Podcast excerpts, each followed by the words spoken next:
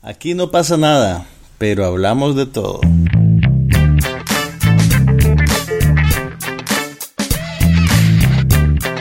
Un podcast sobre cine, TV, tecnología y todo lo demás.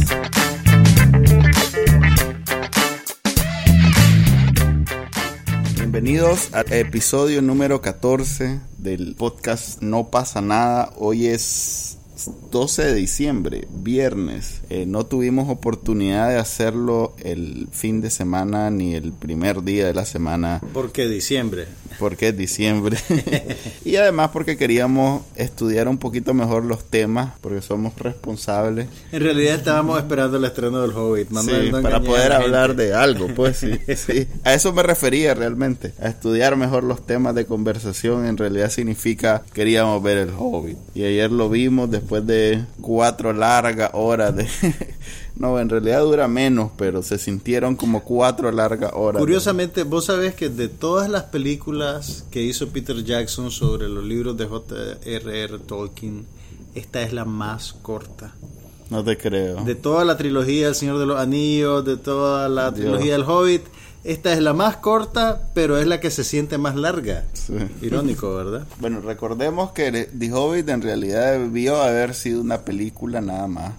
Y de una película de quizá tres horas sacaron tres películas de más de seis horas, tal vez. Pues ya cuando las juntas todas se, hacen, se hacen casi siete horas probablemente. Entonces de una película de dos, tres horas, de dos y media tal vez, sacaron siete horas de película. Mira, ahora, en realidad fíjate que el proyecto tiene una historia bien convulsionada, porque originalmente eh, el director mexicano Guillermo del Toro eh, a quien conocemos por El laberinto del fauno, por Hellboy, por Cronos y por la reciente Pacific Rim, que va a tener su secuela.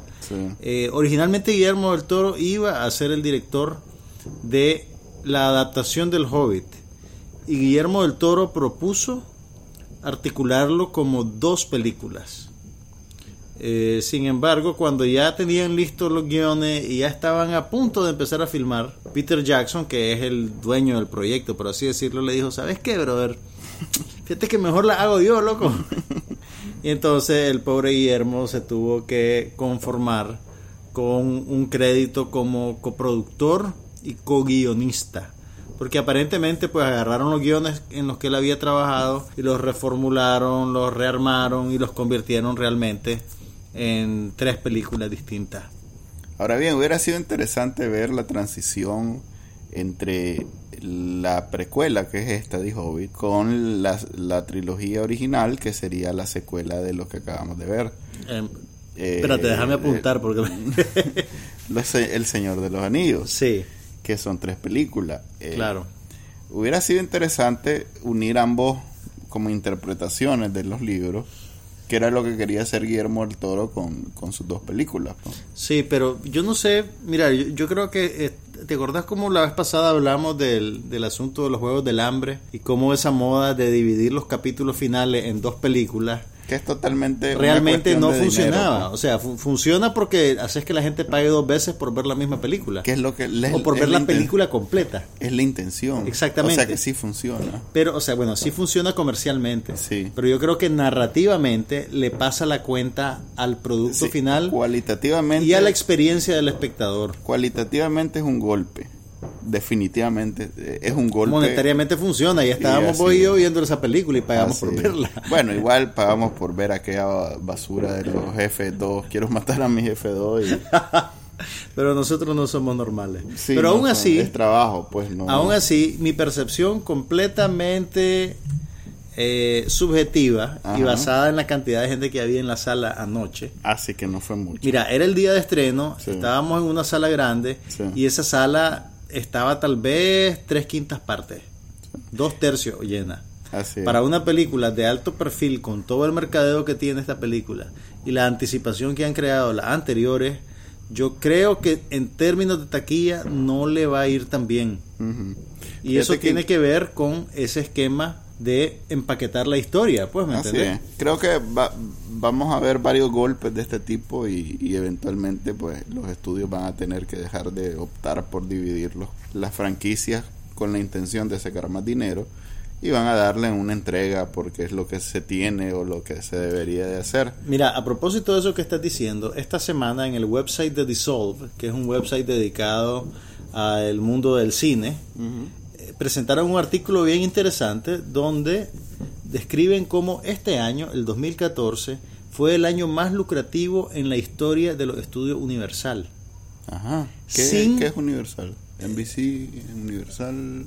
Pero lo, lo, lo, interesante es que fue un año en el cual ellos no produjeron ningún tentpole, ninguna gran película de verano, ninguna secuela, ningún mm. superhéroe, ninguna gran producción animada. O sea que fue el número de películas lo que fue, fue haciendo... la cantidad de películas y la relación costo-taquilla, yeah. la que le ayudó a tener el mejor año en la historia del estudio.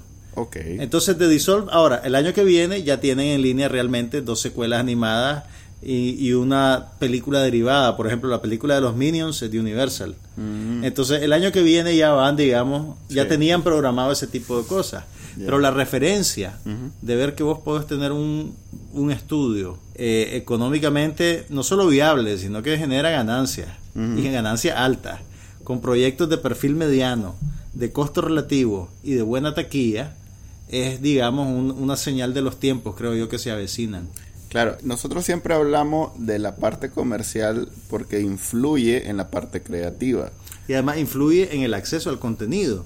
Ajá. Ya ves, aquí en Nicaragua eh, las películas tienen que ser, digamos, etiquetadas como comercialmente viables para que pasen los coladores y se presenten aquí. Claro. Entonces, sí es, eh, tiene razón de ser discutir sobre el aspecto comercial y de negocio de este ne negocio, porque sí es un negocio hacer películas, con lo que al final me, lo que al final nos interesa, que es ver las películas y saber si son buenas y disfrutarlas. Ahora bien, este en Nicaragua para lo, eh, ahorita este estreno de, de The Hobbit, que siento que se que se pegó mucho con el estreno anterior grande de Juegos del Hambre. Sí es más, en la parafernalia y la, y la decoración de... Estaban compitiendo por la sí. atención de la gente.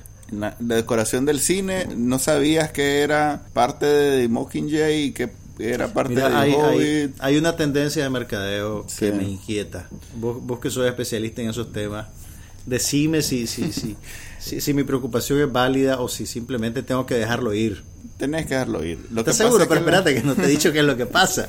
Mira, el... cada vez, espérate, déjame decirlo. Dale, dale. Déjame sacarlo de mi pecho. Okay. Déjame desahogarme.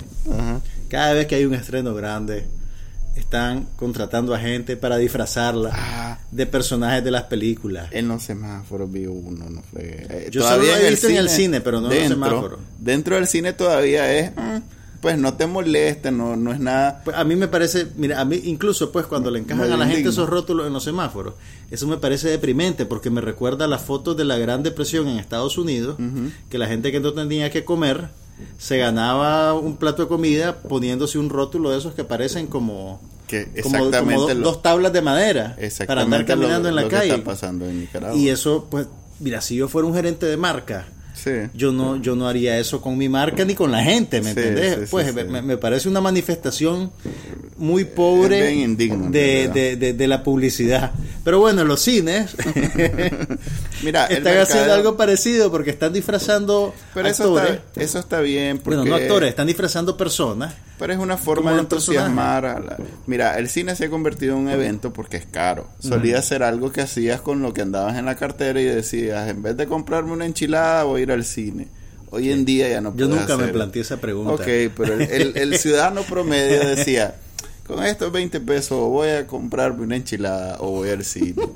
De esas anaranjadas que hasta... De bueno, no, bañaditas en grasa. Ay. Entonces, eso era antes. Ahora el cine es un evento. Pues ya no puedes ir con menos de que 300 córdobas. Y si el cine córdobas. empieza a vender enchiladas... Pero déjame que establezca el punto. Y eso que Nicaragua tiene el cine más barato del mundo, lo leí una vez en un artículo. ¿Del mundo? ¿Es más barato del, que en la India? Es más barato del mundo. Mm, bueno, debe ser que en la India hay cines piratas y cines pirata. Pero aquí donde todavía pagan los derechos, el cine de Nicaragua es el más barato y el más caro es el de Japón, para que te des una idea. La cosa es que en esa transición que hemos visto en Nicaragua, sobre todo con esto de las películas 3D, las salas VIP y bueno, y los costos que han subido para transmitir una película. Este, yo creo que es un, un, esfuerzo bueno que traten de entusiasmar a la gente y es algo que nosotros siempre criticamos cuando vamos al cine y la gente va a platicar. Es porque no lo ven como algo especial. Pero vos crees que el ver a alguien disfrazado como el personaje yo creo que va a hacer que la gente no cae, se, se, quede callada en la sala. Yo creo que le da otro, a ver, lo convierte en un evento especial donde tratar de o sea, es lo mismo que si vas a Disneylandia, que nunca he ido, que vas a Disneylandia, ves a Mickey, ves a Tribilín, ves a todos esos más, entonces sí, ah, la estoy inmerso en este mundo mágico y no, no lo ves como, ve, ahí anda el más disfrazado. No, no, vos sería una persona diferente si hubiera ido a Disneylandia. Probablemente. Esa fue la razón que...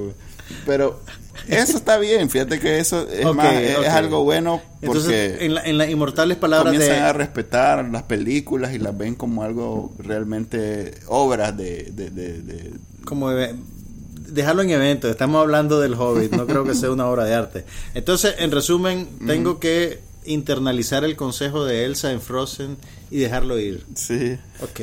Fíjate que Frozen no lo he visto. No tengo que Ahora, bueno, ya vimos lo del mercadeo del Hobbit y eso, pero entonces la película ¿te gustó o no te gustó? No, no me gustó para nada. Fíjate que disfruto más un capítulo de, de Sado Gigante que dura más o menos lo mismo.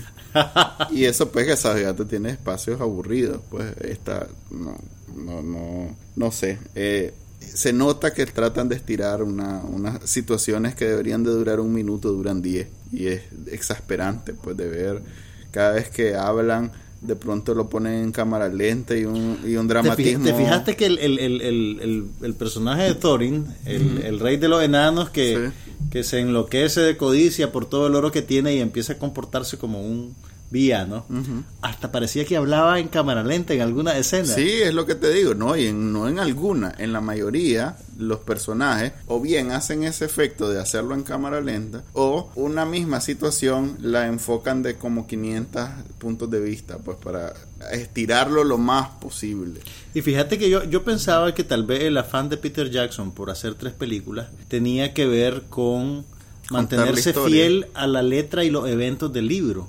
Sin embargo, en esta película hay episodios que no están en el, libro, original. Por ejemplo, en el libro original no figura del todo el personaje de Galadriel que interpreta Kate Blanchett. Ah, y aquí tienes una escena bastante que por cierto, para mí esa fue la mejor escena de la película.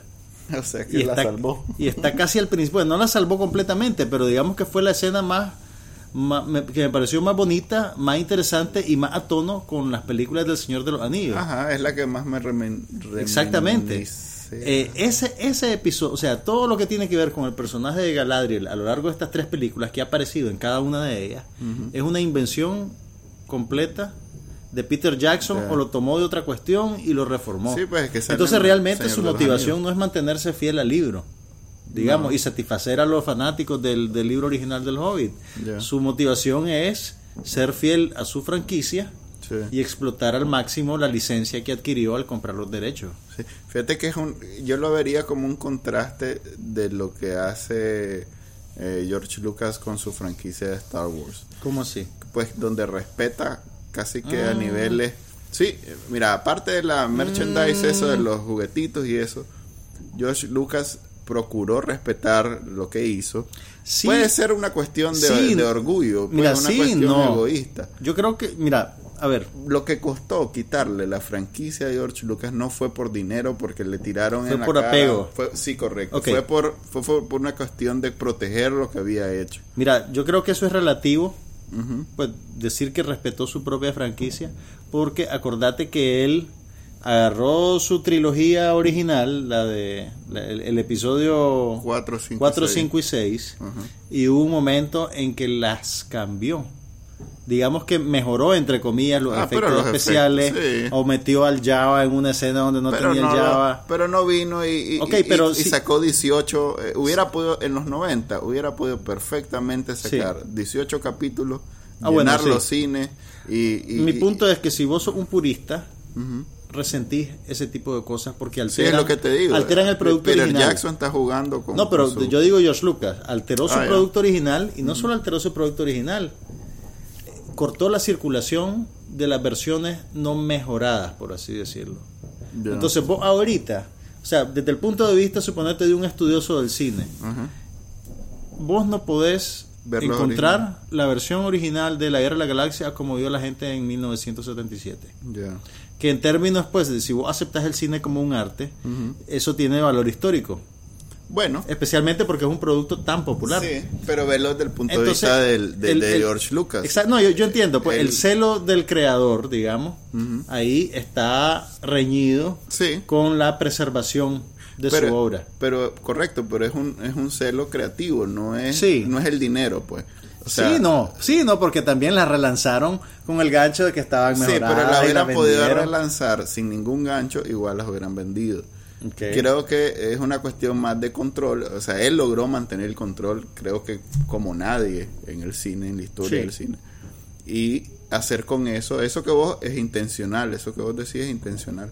Porque así logró que vos, si querés ver los tres episodios que hizo en los 70-80, vas a ver versiones ya mejoradas, donde él está más cómodo con su obra, pues no. Sí, no, o sea, lo que claro, vos tal vez querés ver el producto original, lo que pasa es que no quiere presentar la mejor para mí no es para mí no es necesariamente mejorado. Ya. ¿Me entendés? Para él sí. Para él sí. Y él es el que tiene el copyright. Así que me jodí. Pero no, realmente pues la película del Hobbit pues mm, no, no, no me parece una película exitosa con lo que se propone. Fíjate que yo creería que ahí acabó. Pues. Ya hubo un momento que, me, que, que yo ya, ya, ya, estaba desesperado porque se terminara y seguía, ah, y seguía, y seguía. Ese momento para mí llegó al minuto 15 en realidad. no, no, yo, yo, yo, yo, creo que aguanté más o menos hasta la mitad. Ya después de la mitad ya empecé a sofocarme un poco. Y, y el problema no es un problema del metraje de la película, sino de la calidad de la narración, esa insistencia Ah, en, que todo con los nombres eso que, que, eso yo creo que en parte es una concesión a los fanáticos que quieren ser minuciosos de los, libros pero también pues se vuelve bien cargante porque si te fijaste cada vez que los personajes hablaban entre ellos se referían a un lugar a una persona y a lo que iba a pasar no, ahora viene el rey no sé dónde de tal lado y viene con el ejército de murciélagos. Estoy seguro, yo en algún momento desconecté de todos esos términos y nombres absurdos, pero estoy seguro que si soy meticuloso van a haber varias referencias que fueron totalmente gratuitas. Hay un montón de referencias que son totalmente gratuitas. Que no tenían ninguna, ninguna función en la película. Ninguna función, pues. ninguna consecuencia, que las podría extraer y tendría básicamente la misma historia. Y hay escenas completas que son así. Pero pues es, una pena realmente el hobby, lástima. Mala onda, pues, pero pasemos a el evento de tecnología y cine y televisión en los últimos días. Toda la cultura popular explota en esta... A ver, aclaremos. Eh, se supo, porque los que lo hicieron, lo publicaron, que unos hackers, no sabemos si uno o varios, entraron a los servidores de Sony y no a los servidores de Sony público, a los servidores de Sony punto. De Sony, el estudio de cine Sony, la, empresa división de Sony, que se encarga de producir películas. La empresa Sony, porque también hay trabajadores que no tenían nada que ver. También hackearon a la división que produce electrodomésticos. No, pues y televisiones, a eso me refiero, ¿no? Ah, no, no tenés razón. Es que no hay electrodomésticos Sony. Hay equipos de sonido, hay televisiones. ¿No ¿Televisiones? a propósito de eso. Las televisiones son electrodomésticos. Te voy a contar. El, Joe McHale, ¿sabes quién es? El sí, el de Community. Hay un correo donde le manda a su, a su jefe, pues en Sony, diciéndole Mira, y no me puedes conseguir una rebaja en un televisor tan No. Sí. ok, pero espérate, espérate. La verdad, todo esto comienza con la película La Entrevista. No estamos claros. A ver, aclaremos. Pues Primero, digamos lo hecho y después comenzamos a especular. Ok, pero es un hecho que Sony está produciendo una película que se llama La Entrevista, en la cual James Franco y Seth Rogen son reclutados por la CIA para, ir a, entrevistar, a entrevistar a Kim Jong-un y la CIA quiere que asesinen a Kim asesinen Jong a Kim Jong-un durante esa entrevista. Así es. Eso ok, eso es un hecho. Eso es un hecho. Ok, ok. Seguí. Ok, eh, pero el, el hecho, retrocedamos. Estamos hablando que hackearon Sony, los servidores de Sony hace como una semana, una semana y media. Pero fue por la película. Oíme. Hackearon y se metieron. Y lo peor del asunto es que lo que encontraron no fue solo información sobre el sitio web de, de, Sony, sino que había archivos y bases de datos y hasta películas en los servidores. Entonces, todo lo que jalaron o que sacaron de esos servidores lo, lo, han, ido, lo han ido publicando los hackers así a cuenta gota con se supone que eh, la condición que la Sony eh, cumpla con ciertas eh, exigencias que le hicieron los hackers y que Sony no ha cumplido. Esas exigencias no son públicas, no sabemos exactamente a lo que se refiere. los hackers son The Group of Peace, no sé qué, GOP se llama. A ver, los hackers se hacen llamar GOP. No se identificaron con Corea del Norte y pidieron que no, se estrenara la película. Especulación. Ahora es especulación. ahora vamos a la parte especulativa. A ver, especulemos pues. Ok, los hackers, este se metieron, jalaron toda esa información y la publicaron. Aprovechando esa situación, vinieron un montón de aprovechados, por no llamarle de otra forma. Publicaron comunicados semioficiales diciendo un poco de locuras. En uno, por ejemplo, decían que todos los trabajadores de Sony tenían que renunciar y comenzar a denunciar a Sony, o si no iban a publicar las direcciones y no sé. Perdón, esas son las demandas de los hackers. No. es que salen demandas, no se sabe. No se sabe. hay conexión. Es más, el último comunicado de los hackers que sí tenía algo de veracidad, porque cada vez que publican algo lo acompañan de un documento que solo ellos pudieron haber obtenido. Una de las partes dice y dejen de seguir a, los locos que andan publicando en nuestro nombre que no tienen nada que ver con mm, nosotros. o sea, ha habido un montón de... Que nadie sabe exactamente qué, cuál es la razón. No se sabe cuál es la razón. Se especula que como ahorita Sony está estrenando o va a estrenar la película de Interview esa que acabas de decir de Seth Rogen y James Franco y que, en ella matan a Kim Jong-un. O eh, salen con la misión de matarlo. No sabemos si realmente... En realidad no sabemos, no lo hemos visto. Este, puede ser Corea del Norte. Todo el mundo se ríe porque Corea del Norte con costo tiene luz. No se diga internet y no se diga hackers. Pero descubrí, eh, en esta semana de hecho me di cuenta, que hay todo un grupo élite en Corea del Norte de como 1500 coreanos que sí son que se dedican a este que sí tienen acceso a internet y a luz eléctrica energía eléctrica que sí tiene correcto que sí han, conocen internet y que sí están en capacidad de hacer esto. De hecho, eh, hasta ahora el FBI y la CIA y todos los organismos de Estados Unidos han dicho que no tiene nada que ver Corea del Norte. O sea que la versión oficial es que Corea del Norte no tiene nada que ver. La misma Corea del Norte emitió un comunicado diciendo que no tiene nada que ver. Pero que de todos modos le gustaría que no publicaran The, Interview.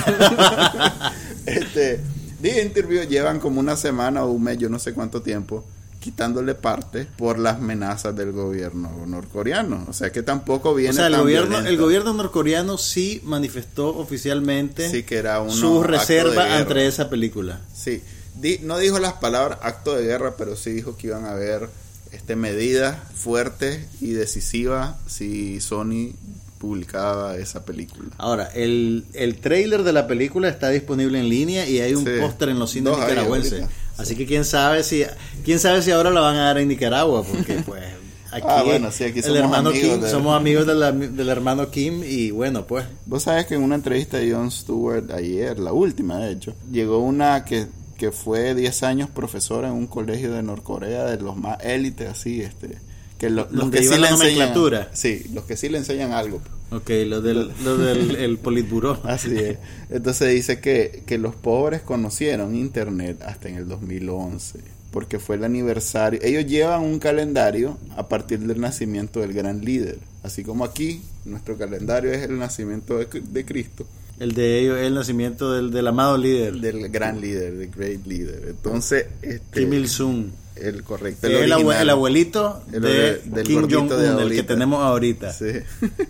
que tiene gota, el pobre. Ok, entonces, eh, eh, eso hasta el 2011 conoció Internet. Lo élite, no te estoy diciendo que el, del pueblo, pues, el pueblo no, no, sabe nada de Internet, pero los élite llegaron, conocieron Internet hasta en el 2011. O sea que la posibilidad que Norcorea lo haya hecho es bien remota.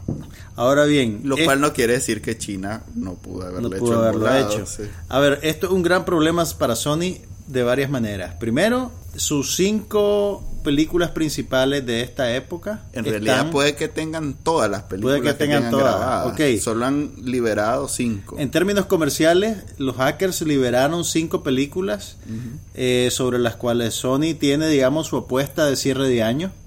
Incluyendo una película dirigida por Angelina Jolie que se llama Unbroken y que Sony estaba posicionándola para que punteara en los Oscars y en los Globos de Oro.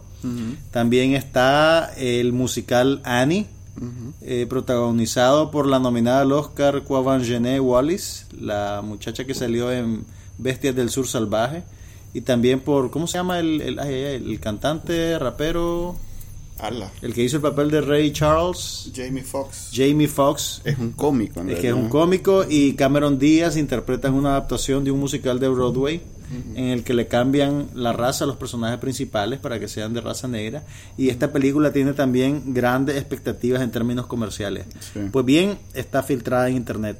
También, y en calidad de, de HD. Pues, y en calidad de HD. Y también la última película de Brad Pitt, dirigida por David Ayers, que se llama Fury. Que es la más. Y ahorita que es la que más le han dado duro en, en términos de piratería. Tuvo muy buenas críticas y bueno, los hackers la liberaron. Ahora. Peor que eso. Peor que eso en términos de relaciones públicas es la filtración de, los de una conversación o varias conversaciones en correo electrónico de el, uno de los productores más poderosos en la industria de Hollywood que se llama Scott Rodin y además la alta ejecutiva de Sony Amy Pascal. En estos correos ustedes pueden ver toda la minucia de cómo se arman las películas y pueden ver que es un negocio muy parecido a cualquier otro negocio, en el cual la gente digamos que se expresa en términos poco caritativos de sus compañeros de trabajo. A la eh, pobre Angelina Jolie le dicen sin, sin talento. A la pobre Angelina dice malcriada. que es una malcriada sin talento. Porque bueno, el, el, grueso de los correos que se han liberado hasta ahora tienen que ver con el, dos proyectos paralelos. La producción de la película biográfica sobre Steve Jobs que escribió Aaron Sorkin. Que finalmente la perdieron. Que finalmente la perdieron. Y la producción de un, una película sobre Cleopatra, una película sobre Cleopatra que, Angelina Jolie quiere protagonizar. Que es la despedida de Angelina Jolie al mundo del cine porque dice que ahora se va a quedar solo de directora. Pues bien, el proyecto de Cleopatra tiene varios años de estar rondando por ahí. Originalmente lo iba a dirigir Steven Soderbergh con Catherine Zeta Jones en el papel principal. Y en aquel entonces era un musical. No sé qué será ahora. Pues bien, eh, y bueno, en la película de Steve Jobs, es un guion que hizo Aaron Sorkin y estaban apuntando. Lo cual significa que, va a ser maravilloso. Porque para Manuel, Aaron Sorkin es el mejor escritor, no solo de cine, sino de literatura, verso y todas las manifestaciones literarias de todos los tiempos. Pero bueno, el, proyecto de Steve Jobs no es la película de Ashton Kutcher. No. Era protagonizado por Christian Bale escrito por Aaron Sorkin y ellos querían que lo dirigiera David Fincher. Para reunir lo que había sido Social Network, el equipo de, The Social Network. Bueno, aunque Christian Bale no estuvo ahí. Pues sí, pues, pero el director y el escritor. Prometía ser un proyecto de alto, de altísimo perfil y de pura carnada de Oscar. pues bien, en la comunicación entre Rodin y Amy Pascal se hace notorio que Rodin no tiene ninguna esperanza en el proyecto de Cleopatra. Dice que el guion está crudo, que Angelina es una malcriada, que más bien retrasó ese proceso para irse a dirigir su película Unbroken y ahora viene de vuelta y quiere sabotear el proyecto de Steve Jobs porque se quiere llevar a David Fincher como director. Lo cual pues no es intencionalmente un saboteo, un sabotaje, perdón. Son cosas que pasan pues cuando tenés talentos compitiendo por un proyecto o por otro. Pero lo, digamos el lenguaje que usa Rodin y que usa Pascal, digamos que es poco diplomático. Me recordó a, Cantinflas, la película que vimos, cómo no ha cambiado, ¿verdad? Este, eh, Cantinflas hay muchas escenas de eso, de las interioridades, de lo que significa producir una película. De hecho, vos mencionabas que fue de las últimas independientes, eh, sin ningún estudio grande atrás. Y Sony, pues, este, si bien es considerado uno de los grandes estudios actualmente, eh, sí le ha ido muy mal. Dice, se supone que está perdiendo. Eh, es más, con este golpe auguran que no habrá Sony más después de esto no se va a ¿Vos crees que, puede matar al estudio una cosa como esta? Sí, no viste la... A ver, interesante para mí fueron las discusiones entre los trabajadores. O sea, tal vez no al nivel del el, el CEO, la, la, tanto, si no, tanto si no seguí, me quedé yo ah, leyendo lo, lo, lo, que publicaban de los correos electrónicos. Se convirtió en interesante porque las discusiones tocaron temas como Spider-Man y, la combinación de Spider-Man con Marvel. Ah, bueno, se filtró entre estos correos que en algún momento Sony iba a prestar Spider-Man para la película de los Vengadores. Esa fue la noticia de los titulares, pero si vos leías el cuerpo de la noticia, veías que estaba basada en, el eh, ida y venida de correos de los que trabajan en Sony, de los eh, productores de, media. Pues. El, personal de segunda línea. Pues, los que trabajan en las trincheras. Pues entonces, eso sí mencionaron. Fueron bien este, duros con la posición que ha tenido Sony en los últimos años. Y han dicho que basura es lo que han producido, que definitivamente no le ha ido bien, que por ejemplo, menciona que con Spider-Man, el último, el Ultimate Spider-Man, no sé qué, salieron perdiendo. Si vos no trabajas dentro de Sony, la película era no parece, sí, no era floja, pero debería haber sido un éxito comercial porque sigue siendo el, el superhéroe más vendible que hay, incluso más que Superman y más que Batman. Entonces, ¿por qué perdieron? Porque si tal vez gastaron, ponerle que 400, 200 millones en la producción, pero en el mercadeo gastan eso y el doble. Pues. Entonces, si gastas tanto... Y eso no lo hacen público. Así Nunca te dicen exactamente cuánto gastan en mercadeo. Exactamente. Y ese es mercadeo global. Sí. Entonces, ahí es donde pueden hasta perder y han perdido. Ahí lo que dicen los trabajadores, dicen. Por eso es que hemos perdido en estas películas y en estas cosas. Por seguir haciendo porque eso de haber reiniciado la, la, franquicia de Spider-Man fue pura... Eh, este, fue para mantener su derecho sobre el personaje. Fue pura mezquindad, pues. Fue, fue por no devolvérselo a Marvel. Y, que para vos sería una certera decisión de negocio. Así es, porque por lo menos en Marvel no están coyol quebrado, coyol comido, no están raspando la paila. ¿Ves cómo cambian los adjetivos? No, pero por lo menos Marvel tiene, o sea, ya ves lo que hicieron con Guardianes de la Galaxia. O sea, una, e, era una película sin ninguna expectativa en términos de la historia, porque no, no es no, y son los superhéroes y, y, dentro del universo Marvel es una franquicia, es una franquicia marginal. Así es. Y ya ves lo que hicieron, pues, o sea, no, no, no es por Marvel es en realidad hoy en día la máquina de hacer dinero. Y, y pudieran perfectamente hacer cochinadas como Spider-Man y, no lo hacen. Pues. Entonces, para pues mí es un mérito. espérate, espérate, espérate. Vamos, vamos. Son películas entretenidas. Marvel hace Thor ah, yo creo que estamos a nivel medio de cochinada. Disculpame. Bueno, pero es que Yo sé que vos sos el paladín de Marvel. No, no, no, pero. No, y, Iron Man, Iron Man, tengo mi reserva. Iron Man, siempre que la veo, no la veo como una película de acción. Tengo, y tengo dos palabras para vos: linterna verde. linterna verde es DC Comics. Ah, es cierto, tienes razón. Ok, sorry Marvel. Ahora, mira, el, el, el, va a ser interesante ver qué pasa con Scott Rodin después de esto. A ver, no es ninguna sorpresa que él se exprese así, porque Scott Rodin es famoso por ser como casi como una caricatura del productor poderoso. Hay una película de las primeras que hicieron famoso a Kevin Spacey que se llama Nadando con tiburones. Swimming with Sharks, ¿nunca la viste? que es sobre un muchacho que está entrando a trabajar en la industria del cine y su jefe es un productor poderoso que es una pesadilla, que lo vive humillando, que lo vive maltratando. Ese personaje, la leyenda cuenta que está basado en Scott Rodin. Eh, pero por otro lado, el calibre de los proyectos que este sujeto echa a andar es muy alto. Es un productor notable, no solo en el cine, sino también en el teatro. Entonces es una persona muy bien posicionada, con muy buenos contactos. Es, digamos, una un referente dentro de la industria. Pero en los correos que vi, yo no vi ningún, ningún ¿cómo se llama? No lo vi solapado, pues lo vi no, es muy directo. decirle en su cara. Es, lo que te digo, pues no Angelina es una, Jolie, mira, no sirve tu. No es una, no es una sorpresa que, el, que él se exprese así, pues porque ya es, digamos, conocido. Pero sí es un problemático, por ejemplo, el, el, intercambio que tienen sobre Barack Obama. No sé si viste eso. Ah, eso no lo vi. ¿Leíste eso?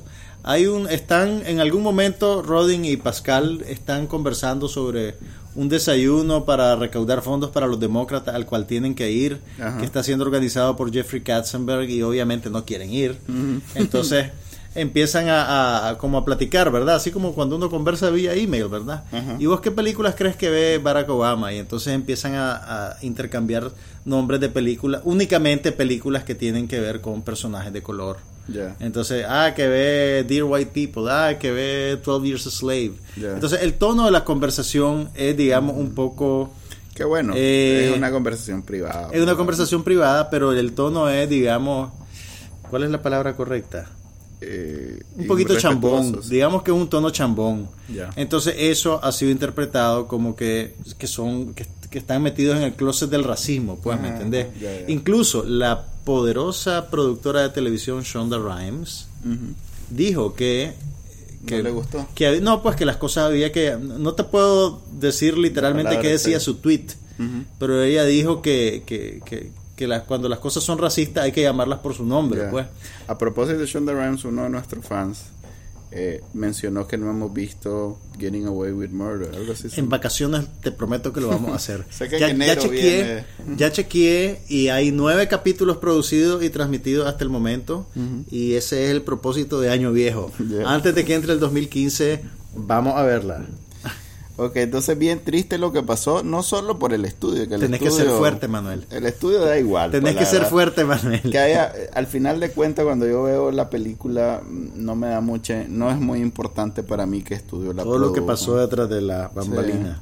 Eh, si acaso eh, lo ocupo como referencia a la hora de decidir qué película voy a ver en términos de calidad pero me voy con el director, el actor. Pero sabes, fíjate que pues. ahora que decir eso es curioso, porque en la era dorada de Hollywood, cada estudio desarrolló un estilo de película particular. Por ejemplo, la Paramount era conocida por sus películas fastuosas y elegantes sobre gente refinada y películas de época. Universal era conocida por sus películas negras. Entonces eran películas de crímenes de bajo presupuesto, con fotografía de alto contraste. El, el, típico film noir viene de Universal, por ejemplo. Eh, y, así, pues, cada, cada, cada estudio tenía, digamos, una identidad particular. Disney con Marvel tiene un estilo, pues. Sí, pero apartando esos dos, los otros estudios son casi intercambiables. Pues es difícil. Ah, es difícil pues. que. Antes vos podías ver una película y decir, si la veías sin crédito, decir, esto es Paramount. Ahora ya es, ahora es más difícil, pues creo que se ha fragmentado más, o sea, hay más, productores y hay más productores, ¿sabes qué pasa? Hay más productores independientes y estudios independientes que, arman sus propios proyectos y después van al estudio ya con el proyecto hecho y le dicen, comprame mi película. ¿Qué es lo que ha pasado también con, con, la música? hay, hay ahí una historia no contada que en algún momento se va a contar. Como el hip hop en el mundo de la disquera logró ese rompimiento. Pues Hmm. Como nunca le daban la oportunidad a los artistas de hip hop en los 80. ellos solitos conseguían sus medios y producían su música. Y la vendían por sus propios medios. Entonces, por ejemplo, el, el gran mérito que uno no, no sabe por qué, por ejemplo, Pop Daddy es tan famoso y poderoso y no sé qué, es que él logró, eh, a pesar de disqueras que no le dieron ni la hora del día, que tiene eh, montar una disquera suya. Que tiene mucho sentido, porque ahora que me decís eso, ponete a pensar en un productor conocido y poderoso como Clive Davis y ves a todas las artistas que él pastoreó, la Whitney Houston, la Mariah Carey, se nota, digamos, cierta marca de fábrica o cierto favor hacia cierto tipo de cantante con ciertos parámetros de, presentación, de estilo, de música y además son productores que escogen el material de sus cantantes. Entonces, sí, pero ese ya es una parte, ya el aspecto creativo. Yo te estoy hablando que, por ejemplo, eh, ah, sí, bueno, eh, este más de Pop Daddy sí tiene eso de, la parte creativa, sí se involucra en los proyectos creativamente. Pero el, mérito es haber logrado lo que hizo también Death Row con, con Knight, pues que le arrancó al pobre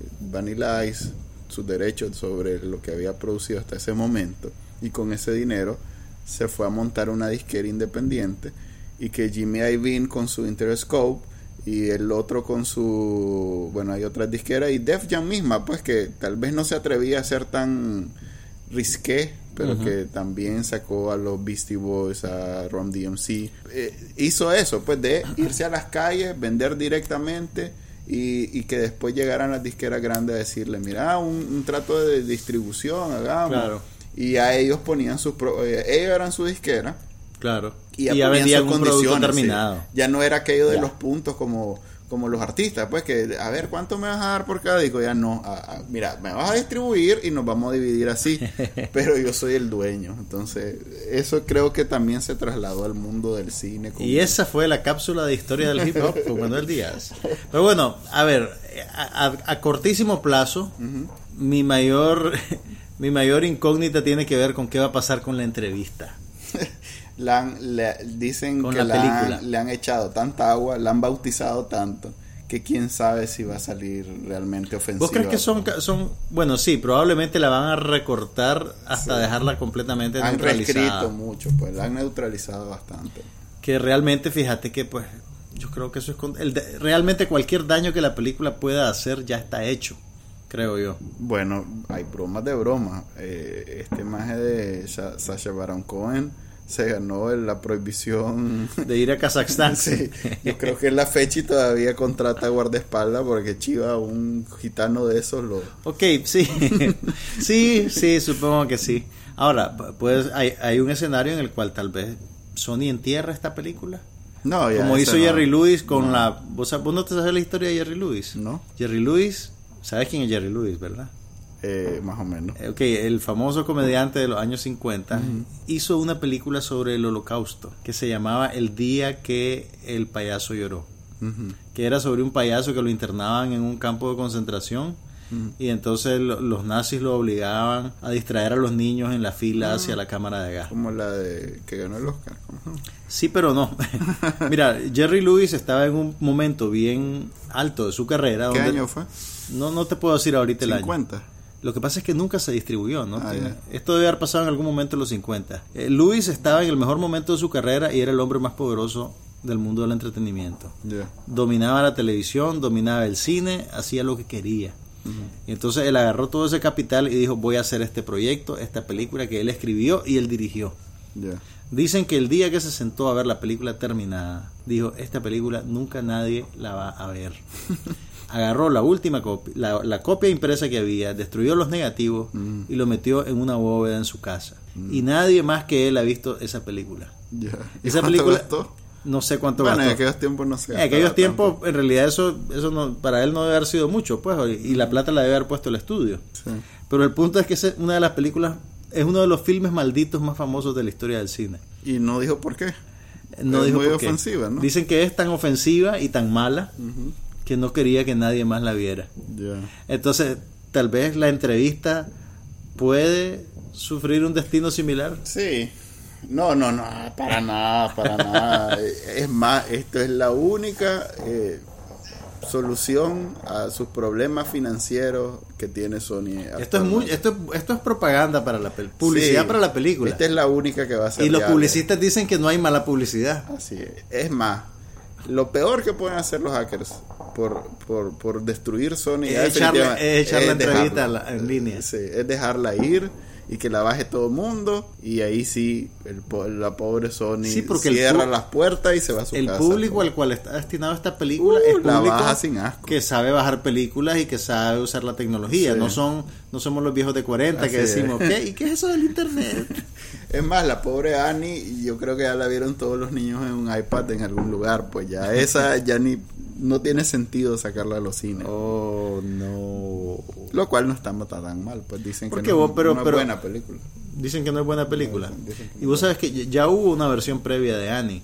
Me imagino. En los 80, la dirigió el tío el tío conejo de los gringos, ¿no? No, no realmente, pues, pero en realidad Annie nació como una tira cómica. Mm. Irónicamente, en la época de la Gran Depresión. Volvemos al tema de los señores con el sándwich de anuncio.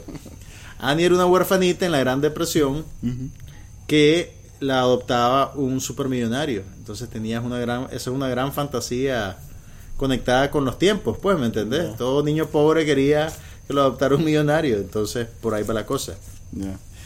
Hablemos, bueno, eh, Sony. Ya, Dejemos ir a Sony. Ya, bueno, no, no, se asusten. Estén pendientes. Sony 2015 su último año. Estén pendientes de la entrevista y de lo que pasa con Sony. Haremos rápidamente los Golden Globes, se dieron las nominaciones. Este, no las he visto, te soy sincero. Mira, lo, lo más notable tiene que ver con la película que alcanzó más nominaciones, que es Birdman.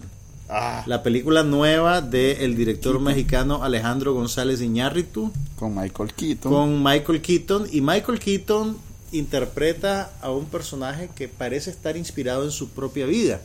Porque el protagonista de Birdman es un actor que, hizo que, se ha- que digamos que ha perdido el rumbo dentro de la industria y que está maquinando un regreso Y que dirigiéndose a sí mismo en una obra de teatro Ujú. Una obra de teatro de esas que vos la ves que es ambiciosa pero que va a ser un desastre y él mismo o sea el actor dentro de la película conoció la gloria interpretando a un superhéroe Sí, Así como Michael Keaton interpretó Batman. a Batman y ese fue, digamos, el mejor momento comercial de su carrera. Sí.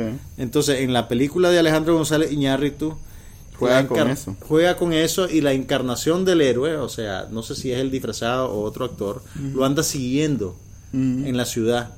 Y, y toda la película, que además fue eh, eh, Iñárritu, trabajó con el, el director de fotografía Emanuel Lubezki, el mismo que, tra- eh, que también es mexicano y que también trabajó en Gravedad con Alfonso Cuarón. Toda la película está filmada para que parezca ser una sola toma.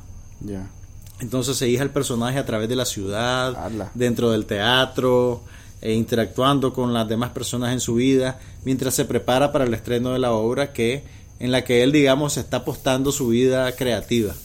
Ya. O sea, es una película para adultos. ¿no? Es una la película para adultos. Marvel. No, no, no es Marvel, Manuel. Sorry.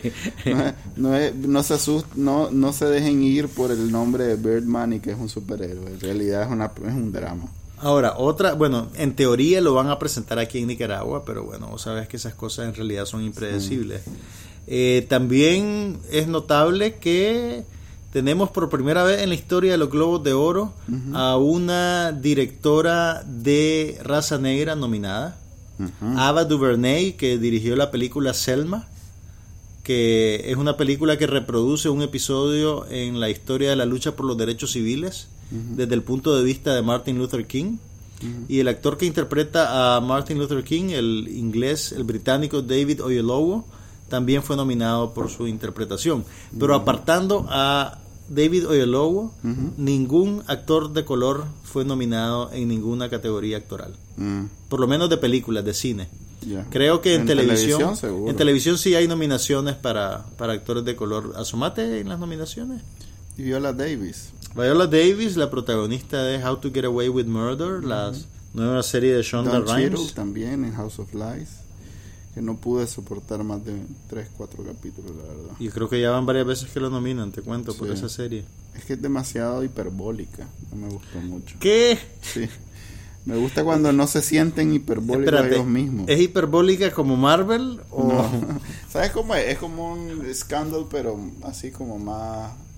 eh, no abierto, pues. O sea, es cable cerrado, pues. Es creo. Entonces. Es muy parecido, de hecho, Marvel. Eh, las mismas razones por las que no vi Scandal, Es por las que no viste esta. eh, House of Lies. Hombre, tal vez tendría que verla. Sí, tal vez, fíjate.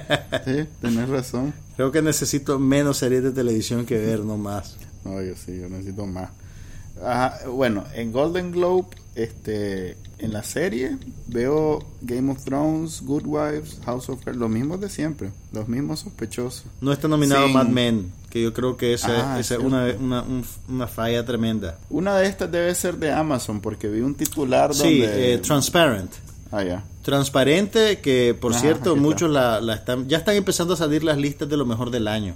Mm. Y mucha gente ha puesto esta serie entre sus 10 mejores series del año. Eh, una serie que tiene que ver con un, un hombre que decide cambiar de género ya en, en su tercera edad y cómo reacciona su familia, su hijo y su esposa a su decisión. El personaje lo Pero es interpreta. comedia. Sí, es comedia. Ah. El personaje principal lo interpreta Jeffrey Tambor. Y, y la serie tuvo muy buenas críticas. Pues hay una temporada disponible en Amazon que, por cierto, no Uh, aquí es accesible aquí en Nicaragua. Pero bueno, por XBMC, es considerada una de las mejores series del año. ya. Eh, Steve Carell por Foxcatcher, esa. Está drama. nominado como mejor actor en película dramática. Sí. Que bueno, esa es una particularidad de los Globos de Oro. Ellos dividen sus nominaciones, digamos, como en dos géneros. Tienen la película dramática y actriz y actor y dramático. Y tienen nominación para comedia o musical. Por eso, en vez del Oscar, que solo tiene una categoría de mejor película, aquí se duplican mm. el número de nominados. Y en la categoría de mejor comedia o musical, la favorita es sin lugar a dudas El Gran Hotel Budapest, que es la nueva película de Wes Anderson, que por cierto los distribuidores locales me confirmaron a mí vía Twitter hace algunos meses que no se iba a proyectar en los cines de Nicaragua porque eh, el estudio había determinado que no era para el mercado nicaragüense. Lo que es irónico, porque la película es el filme independiente más taquillero del año. Eh, ha ganado como 170 o 180 millones de dólares alrededor del mundo, no solo en Estados Unidos. Y ahora pues figura en las listas de lo mejor del año. Entonces pónganse a pensar ustedes como audiencia, ¿qué dice de nosotros que una de las mejores películas del año, que además ha sido económicamente viable en la mayoría de los mercados, no es viable en Nicaragua. tiene toda la lógica. bueno, en televisión, ya para que terminemos hablando de la televisión. Eh, drama está The Affair, Downton Abbey, que hemos hablado bastante de ella, Game of Thrones, que es el favorito de todo el mundo. Eh, Manuel, entiéndase, Manuel. No, en realidad Game of Thrones es la película más popular. es, la serie, la serie más pirateada. No, y es la más, en realidad es la más popular. Bueno, pero o sea, te lo digo como una medida, pues, de cuán popular es. The Good Wife y House of Cards. Yo diría que se lo va a llevar The Good Wife porque realmente ha tenido un buen año. es absurdamente buena. En comedia Girls de HBO, que no he visto un solo capítulo y me enorgullezco de eso. Porque Jane the Virgin, la que dijiste que era Ah, bueno, miren, Jane the Virgin es un caso interesante. Es una serie de televisión de, de CW, de un canal menor, de, pequeño. de un canal pequeño, mm. y está basada en una telenovela venezolana del 2002 que se llamaba Juana la Virgen y que yo creo que era tan así, tan, tan modesta que aquí en Nicaragua hasta la pusieron como a las 10 de la mañana, donde ponen, donde ponen las novelas que, no quieren que vean de verdad, pues, pero que la compran en paquete. Pero bueno, eh, parece que está reproduciéndose el escenario de Betty la Fea. Que no le fue muy bien. ABC hizo Ugly Betty. No, no, no, que, o sea, que le fue muy bien. No, no, no. A Betty la Fea, la versión gringa, que la hizo América. Pero tuvo tres, tres, tres o eh, cuatro temporadas. No, si acaso tuvo tres. Y tuvo muy buenas críticas. Si acaso. Pero no, no la viste, no la viste ni un capítulo. No, no la vi. No, la vi, pero tenía muy buenas críticas. Eh, o sea, es que América Ferrara, creo que se sí, ella era la que hacía el papel. Eh, y, era doña. Doña. sí, es que ya está señora. Y bueno, y Salma, que era productora ejecutiva, creo, creo, no estoy no, oíme, yo, yo creo que, salió en, un par de veces a rescatarla porque nadie la estaba viendo. No, pero le fue bien, hombre. Mira, cualquier serie que logra producir tres temporadas es un éxito. Mm. Aunque la cancelen, eventualmente todas las cancelan. Mm. Selfie, selfie. Es que es ABC. Pero bueno, pues, quién sabe cuál es el destino comercial de Jane the Virgin, pero hasta ahorita ha tenido muy buenas críticas y está figurando en las listas de lo mejor del año. ¿Qué nominaciones tuvo? Eh, Jane the Virgin por mejor Best Series, mejor serie de televisión, comedia o musical. Compite con Silicon Valley HBO, Orange is the New Black de Netflix, Transparent de Amazon y Girls también de HBO. Algún día vamos a hablar de por qué está orgulloso de No Girls a pesar de que no ha visto ni un capítulo de Girls. Porque veo, porque sí sigo los comediantes y Lina Dunham es de esas que no comparto. O sea, no es porque sea mujer. ¿Qué has visto de ella? He visto sus entrevistas y, algún sketch o algo y nunca me apareció Oíme, un humor en el que yo me puedo identificar. ¿No la viste en...? Es más, ¿sabes qué he visto más? Ajá. La críticas y las parodias de lo que ella hace y ahí y me he identificado con el punto de vista de los que critican ese humor, entonces digo, ok. Ok, pregunta técnica. ¿Viste el mejor capítulo de SNL en esta temporada? ¿Cuál, cuál es? El que hizo Lina Dunham. Ah, no, no. Por eso mismo. Fue el mejor capítulo de SNL. Ok. Vieras la parodia que hizo de Scandal, te hubiera encantado. No sé nada de Scandal, pero a lo que me refiero. No, mira, a ver, yo no he visto Girls, pero sí vi la película que ella dirigió y escribió y produjo, que se llama Tiny Furniture, una película independiente filmada con camaritas modestas. Y es una buena película. La mujer tiene talento. Creo que le debería de dar chance. No, es por los temas de los que habla. Es como que me digas una película de deporte. Dice el hombre que rogó por entrar a ver If I Stay. es un episodio oscuro que ojalá algún día lo olvidemos. Interesante ver quién le va, le va a quitar el... ¿Quién va a sustituir a Breaking Bad, verdad? ¿Quién va a sustituir a Breaking Bad? En, términos de el rey de la televisión. Nadie va a sustituir nunca a Breaking Bad. Bueno, se ve como que House of Lies está en, lista para... House of Lies. La que busca casi no es. Sí, la veo bastante mencionada. Y bueno, a la otra ya han tenido su momento de gloria. Te voy a poner un ejemplo. O sea, ¿vos crees que House of Lies va a ganar? Te estoy haciendo una elección a la, eh, totalmente Sí, porque eh, Tenemos pues, rato de no verla tampoco. Sí, no, no, no. Pero viendo que, ¿cómo se llama? Que las nominadas son Downton Abbey, que ha ganado como 10. Game of Thrones, que no va a ganar nunca porque Game of Thrones. ¿Por qué? Porque es muy violenta. Está muy diluida. muy popular. Muy, sí, es demasiado. O sea, no, se, no está en ninguna de las dos aguas. Pues. ¿Cuál es la otra? Eh, The Good Wife, que. Mm, eh, eh, ya, tiene, tuvo, pues ya, está, ya, está, pasando su mejor momento, pues ya tiene bastante tiempo corriendo. Creo que ya, ya están muy asentados en lo que hacen y no han hecho nada nuevo. Pues, o sea, aunque sea muy bueno, sí. pues, pero ya es lo mismo. ¿Y cuáles son las otras? Y House of Cards, que ya tuvo su momento hace dos años. También. Entonces, creo que va a ser esa. Bueno, ah, ah, bueno, y a propósito de televisión y House of Cards, ahorita ya está disponible la nueva serie de Netflix. A la que hablamos. La serie original Marco Polo. Todavía no hemos visto ni un solo capítulo. Pero bueno, vamos a ver. Qué a ver, True Detective está en las miniseries.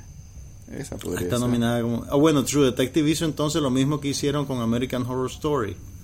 Que la mandaron a la, que la, mandaron a la categoría de miniserie. porque en una temporada cuentan una única historia. Sí son bandidos. Y tiene las más nominaciones después de Fargo, que es la otra que tampoco voy a ver. ¿Por qué no va a haber Fargo? Porque no es la continuación del Fargo original. Esa más bien debería ser una razón para verla. Y cuando vi el Fargo original, no me, digas que no te gustó en cada capítulo que intenté ver. Espérate, no, el Fargo original es una película, no es una serie. Ah, ok, entonces estoy hablando de que cada vez que la quise ver... Te dormías. Me dormía. Pero ese no es un problema de Fargo, eso es un problema tuyo. Por eso, pero en mi cuerpo me está diciendo lo poco que disfruto ese humor. No. Midwestern, ¿qué? No estoy oyendo esto. Es Canadá, ¿no? No, hombre, pero no es el humor de... Prácticamente Canadá. Es una película de los hermanos Cohen, ¿cómo puedes decir eso? Eh, I rest my case. ok. ¿Qué, ¿Con qué terminamos? Ah, bueno el acontecimiento televisivo es que se acaba finalmente Two and a Half Men. Pues, por fin, bueno, es la serie más vista, más pagada, más todo de la historia de la televisión. Que no nos guste, pues en realidad que. Ok, te, te, doy tus Two and a Half Men y dame Fargo. Está bien. Two and a Half Men se acaba el 19 de febrero, el próximo año ya tiene fecha. Y tienen pensado que retorne Charlie en algunos Charlie Sheen en algunos van a perdonarle la vida a Charlie Sheen. Van a hacer reunión en algunos capítulos. Pero espérate a él lo habían matado va a tener que ser un flashback. Pero no no lo mataron eh, en la serie pues solo hablaron de que se había muerto en que le había pasado un tren encima fuera de cámara sí fuera de cámara ah ok entonces va a parecer como que ¡eh! estoy vivo exactamente en realidad no me morí Ok. También comencé a ver State of Affairs, esa serie de... ¿Sabes de qué serie he oído un montón de cosas buenas y la tenemos que ver ya? Hay una serie británica que se llama Black Mirror. Hay una serie británica que también oí que era de uno elite, no sé qué, del ejército. un equipo de gente con una misión en cada capítulo y cada uno de ellos tiene una habilidad especial. No te creo. Y una de ellas es mortal con cuchillos. no, yo estoy hablando de una serie. A vos mucho te gusta ese, ese modelo narrativo. Sí, pues que es la mitología griega modernizada. Ah. No te has fijado. ¿Cuál es esa? Pero ¿cuál es esa que decimos? ¿Cómo se llama? Ah, no me, es que solo vi, no me acuerdo el nombre. Ok, la que yo te digo, que se llama Black Mirror, dicen que es la dimensión desconocida para la era del Internet. Ah, he oído hablar de ello en, los podcasts de tecnología. Hay dos temporadas, cada temporada tiene tres largometrajes. Hay más o menos el mismo esquema de Sherlock. Sí, sí. Que tenés tres películas, pues, de hora y media. He oído hablar de ella. Dicen que está muy buena y la primera temporada está disponible en creo que en el Netflix gringo, no estoy seguro si en el latino. Ya, sí, la veré, la veré. State of Affairs es una serie de espionaje, pero de la Casa Blanca. Es bien extraña en realidad, es un género. ¿Sabes quién es la protagonista? Catherine Heigl. Y también no, oh no, esa es una bandera roja, hermanito. yo, yo sí he visto películas de Catherine Heigl y, y, me arrepiento y me avergüenzo. Pero conste, la vi porque tenía que hacer una crítica sobre ella, no por gusto. Y Alfred Wood, Woodard.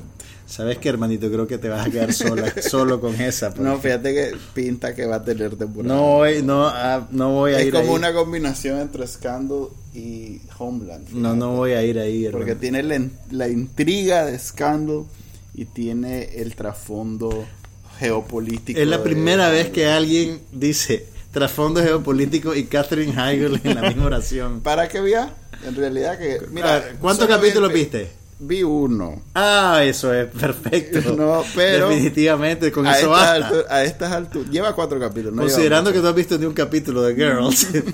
a ver. Primero, ya había, escuchado, ya había escuchado que la iban a echar toda con esta serie. ¿Y ella es mortal con cuchillos? No, puede ser. no, no se ha desarrollado mucho el personaje en el piloto. El piloto no es es que a estas alturas ya, ya tengo claro que un piloto no es la mejor referencia de la calidad de una serie. Pero ¿sabes cuál es la mejor manera? que sea BBC, pues. ¿Sabes cuál es la mejor manera de definir la calidad de una serie? Ajá. No ver ningún capítulo como vos con Girls. ok, no lo vas a dejar pasar. De Girls ya sé exactamente de qué se trata porque es como un género, no necesariamente... Pero bueno. Eh, State of Affairs está. Eh, ¿Quién la produce? ¿Quién la hizo? Es NBC. NBC le ha ido bien con Blacklist. Es de cadena abierta, pues. Sí. Le ha ido bien con Blacklist, o sea que. Eh. Blacklist está nominada, ¿no? No sé, fíjate. Pero sí te puedo decir que Blacklist es la serie más vista en Netflix, para que te des una idea. Vaya. Sí. Ni House of Cards, ni Orange is the New espérate, si Netflix no revela esa información. ¿Dónde leíste eso? Sí, la revelaron. ¿De verdad? Sí. Revelaron eh, cuáles eran las series más vistas por porcentaje. Pero debe haber sido independiente de las suyas, pues, para que no. No, para no incluyendo, su negocio. incluyendo las suyas. Eh, Blacklist, ¿y cuál era la otra? Eh, Juana la Virgen. No. la venezolana. Se me olvidó, pero ah, ah, no era, definitivamente no era ni House of Cards ni Orange is the New Black.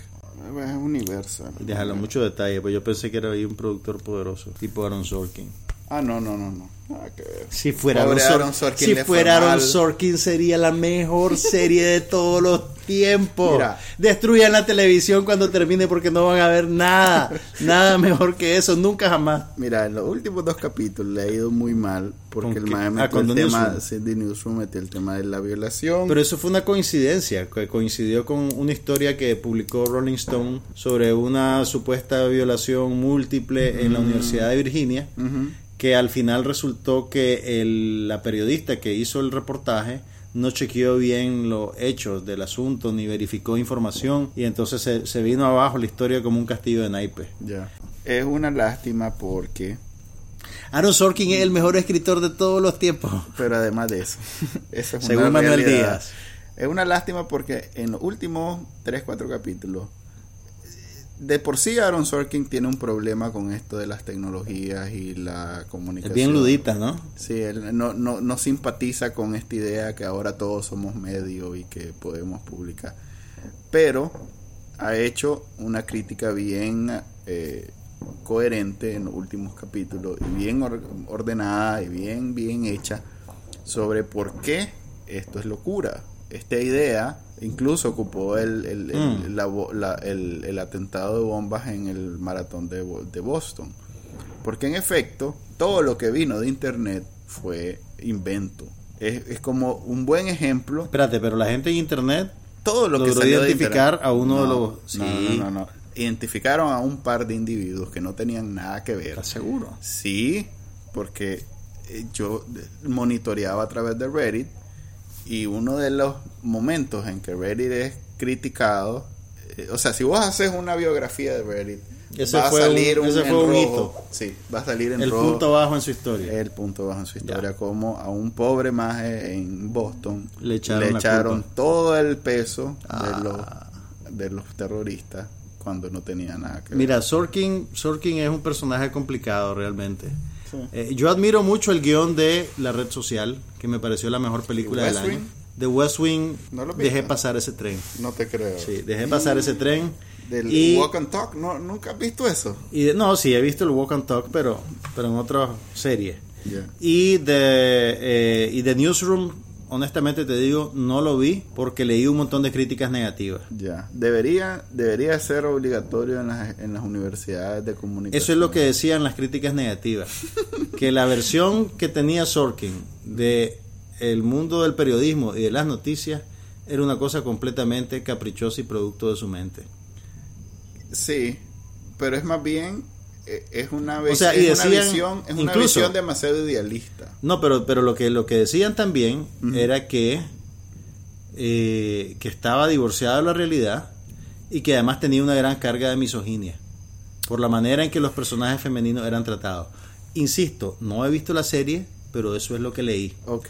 Bueno, ese es el, el episodio de esta semana. Fíjate que sale mejor hacerlo al final de la semana. Porque Sale mejor hacerlo a final de la semana. que Dale, pues. Creo que vamos a hacer ese cambio para el próximo año. Porque es bonito tener el lunes, martes iniciando, pero no vemos las películas de la semana. Sí, no es vemos- cierto. Vamos un poquito desfasados. Sí, entonces... Y además, tal vez es más viable para la gente oírnos en el fin de semana. Me comentaron que lo que el problema que han tenido de oír el, el podcast, Aparte del timbre de nuestras voces. aparte de lo maravilloso que hablamos, es que no hay distancias tan grandes en Managua. Ajá. Entonces te quedas como a medio palo, pues, porque... Ah, bueno, porque lo oyen cuando están manejando. Sí, lo oyen cuando están manejando, entonces no hay una distancia que dure una hora de manejo. Entonces, a Pues menos no, que no. salgas de Managua, Nos pasan oyendo toda la semana. Sí. por tu quito. pues. bueno, eh, este fue el episodio número 14. Hoy es 12 de diciembre de año 2014. Yo creo que es el penúltimo. Vamos a hacer un último episodio la próxima semana. Que tratemos de hablar de lo que de lo mejor del año. Vamos a tratar de hacer más elaborado, más producción, una lista ya más completa de todo lo que nos parece que fue más llamativo en, la en el año y los esperamos ese día, pues. Mucho gusto, mi nombre es Manuel Díaz. Y Juan Carlos Ampie, gracias por acompañarnos.